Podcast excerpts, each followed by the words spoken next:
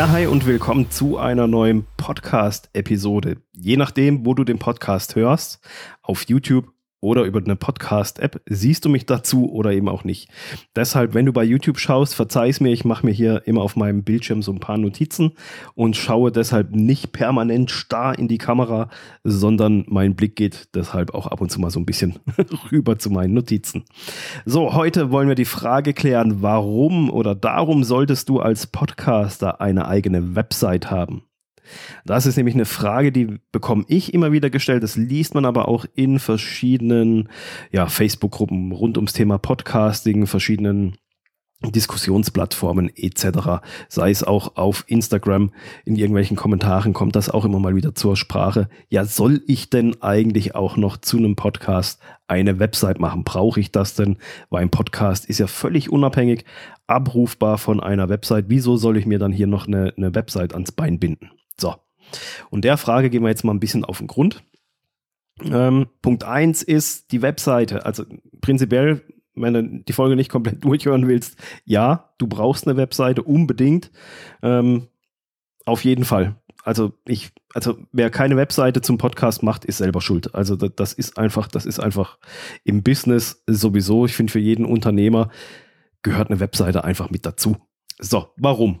Eine eigene Webseite ist eine zentrale Anlaufstelle. Da, da fließt letztendlich alles zusammen. Egal, ob du einen Podcast machst, ob du einen YouTube-Kanal machst, ob du TikTok-Videos machst, ob du auf Instagram bist, Facebook, Snapchat, was weiß ich wo, irgendwo in der Welt, ähm, irgendwie im Content-Marketing, Content-Creation-Prozess mit drinne bist, ist die Webseite so das zentrale Ding, wo, wo alles am Ende zusammenläuft weil du schickst die Leute ja nicht unbedingt hier von Instagram zu Facebook, zu Snapchat, zu TikTok, zu YouTube, Podcast und nur in diesem Kreis. Aber sie können nie irgendwie was bei dir kaufen, weil du hast ja nichts, wo du es ihnen anbieten kannst. Deshalb laufen auf der Webseite alle Kanäle zusammen. Ähm, und dort kann man halt auch mehr über dich erfahren, über dich, über dein Unternehmen, was du sonst noch eigentlich anbietest, weil jemand, der auf Facebook ist, der weiß vielleicht gar nicht, dass du einen YouTube-Kanal hast und kommt aber erst über deine Webseite auf deinen YouTube-Kanal oder auf deinen Podcast und so verzahnt sich das eigentlich alles.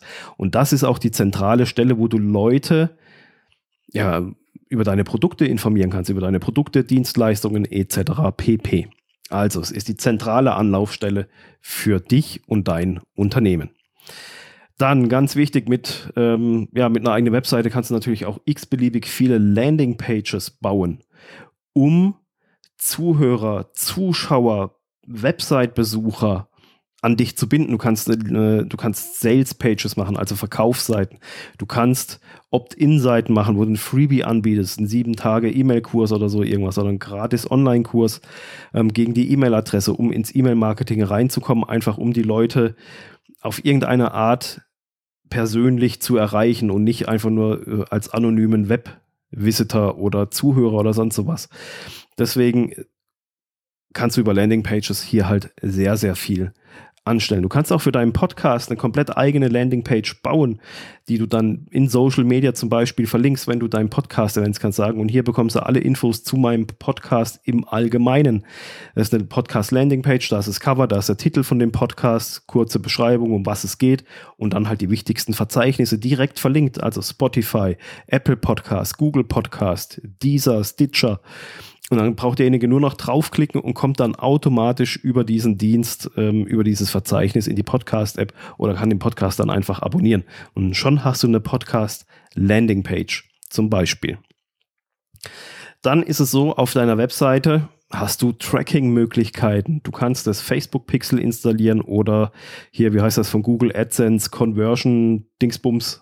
Wenn du ähm, über Google Werbeanzeigen zum Beispiel schaltest, kannst du halt Leute, die deine Webseite besuchen, tracken und kannst denen dann ganz gezielt nochmal Werbung zuspielen, damit sie nochmal auf dich aufmerksam werden. Also du kannst dann zum Beispiel kannst du eine Facebook-Werbeanzeige schalten auf alle Leute, die in den letzten 180 Tagen auf deiner Webseite waren weil die kennen dich ja schon, die waren ja schon mal auf der Webseite. Also kannst du denen ja nochmal eine Werbeanzeige zuspielen, damit sie sich an dich erinnern.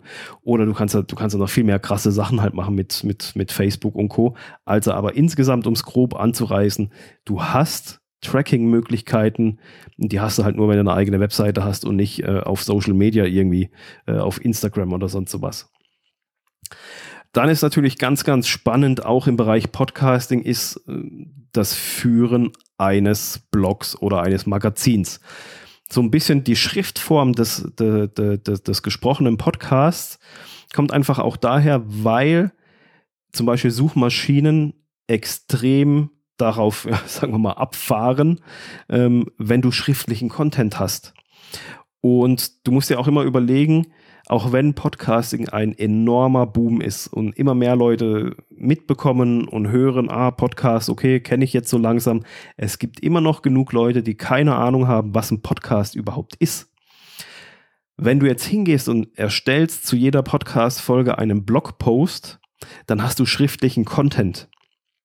Und in diesem Blogpost integrierst du den Podcast-Player, also deine Podcast-Folge. Und wenn jetzt jemand kommt, der gar keine Ahnung hat, was ein Podcast überhaupt ist.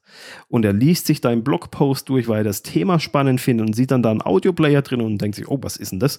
Drückt mal drauf und dann, hey, hier, willkommen zu meinem Podcast. Ah, Podcast, krass, was ist das? Kann ich sowas mal gucken? Dann beschäftigt sich derjenige damit und somit kannst du die Aufmerksamkeit generieren, zu sagen, für jemanden, der gar nicht weiß, was ein Podcast ist, der kommt auf einmal mit dem Thema oder mit dem Medium Podcast in Berührung über dich.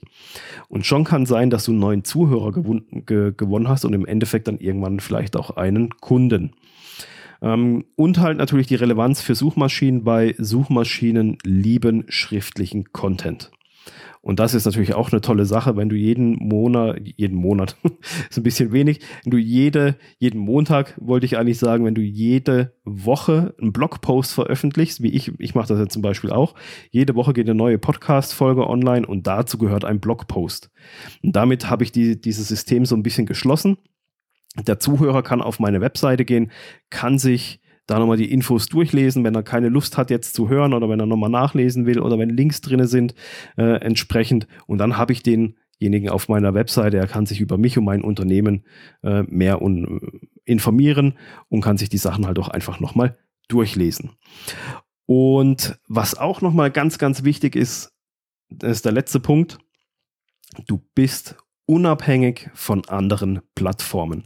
Man hat das vor ein paar Jahren gesehen, gerade bei Facebook, als diese Facebook-Seiten, als da Facebook den Algorithmus geändert hat und Facebook-Seiten die Reichweite schier weggebrochen ist von einer guten Reichweite, war einfach nichts mehr übrig. Äh, man muss da unheimlich viel machen mittlerweile. Also du bist unabhängig von Facebook oder sonst irgendwas ähm, in Bezug auf deine eigene Reichweite sozusagen. Klar, suchmaschinenmäßig, äh, Google-Ranking und so immer noch aber du hast deine eigenen Spielregeln auf deiner eigenen Webseite gelten, deine Gesetze, sagen wir es mal so. Wenn man jetzt äh, mal absieht von der äh, DSGVO oder dem, dem Wegfall des Privacy Shield jetzt ganz neu, äh, wo halt wieder so ein bisschen Bewegung in den Markt kommt. Aber im Großen und Ganzen ist, hast du auf deiner Webseite deine Spielregeln und musst dich nicht irgendwelchen Nutzungsbedingungen und Reichweitenbeschränkungen anderer beugen sozusagen. Ja, du siehst also, eine Webseite macht durchaus Sinn. Es gibt viele Faktoren, warum du eine Webseite erstellen solltest. Und da schließt sich jetzt auch so ein bisschen der Kreis zu meiner letzten Folge von letzter Woche, wo es ja darum ging, um diese drei Phasen des Podcast-Launches. Und genau da fängt das nämlich schon an mit einer eigenen Webseite. Weil da kannst du eine Landingpage bauen, kannst die Leute in E-Mail-Opt-in bringen, sie partizipieren lassen, ihnen schon mal irgendwas anbieten, etc., wenn dein Podcast demnächst rauskommt, tralala, etc. pp. Deswegen brauchst du unbedingt eine Webseite, wenn du einen Podcast startest und am Laufen hältst. Einfach damit du die Leute aus jeglichen Medien auf deine eigene Webseite holen kannst, wo du ihnen weitere Angebote und Produkte und Dienstleistungen, whatever, anbieten kannst. So, das war's für diese Folge. Wir hören uns dann wieder oder sehen uns in der nächsten Woche. Bis dann. Ciao.